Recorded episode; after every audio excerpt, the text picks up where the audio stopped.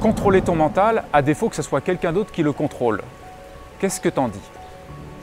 Je m'appelle Frédéric Vincent, je suis créateur du zéro mental, spécialiste du changement rapide et expert en déshypnose. Comment tu peux contrôler ton mental? Il y a différentes façons, plusieurs étapes.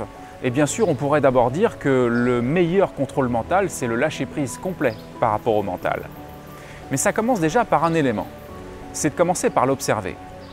Tu peux l'observer et commencer à observer la nature même de son mouvement, la nature même de ce mental. Est-ce qu'il est bien réel? Est-ce qu'il est imaginaire? Est-ce qu'il bouge? Est-ce qu'il est statique? Est-ce que c'est la pensée qui pense ou est-ce que c'est vraiment toi qui penses? En fait, la pensée pense même si tu ne le veux pas. Observer les phénomènes du mental, c'est déjà te déshypnotiser du mental.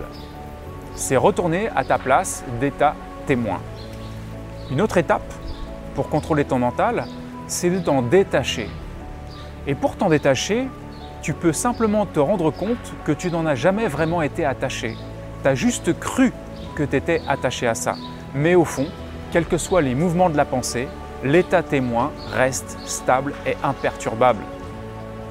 Une étape suivante, c'est de le réorienter. À partir du moment où tu as un peu compris comment ça fonctionne, la machine mentale et la puissance mentale, tu peux t'amuser à réorienter ton mental comme tu le ferais par exemple dans des techniques de visualisation créatrice, d'auto-hypnose ou techniques associées.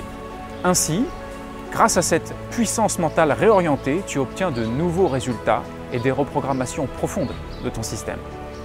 Et enfin, mon étape préférée, c'est la dissolution même du mental.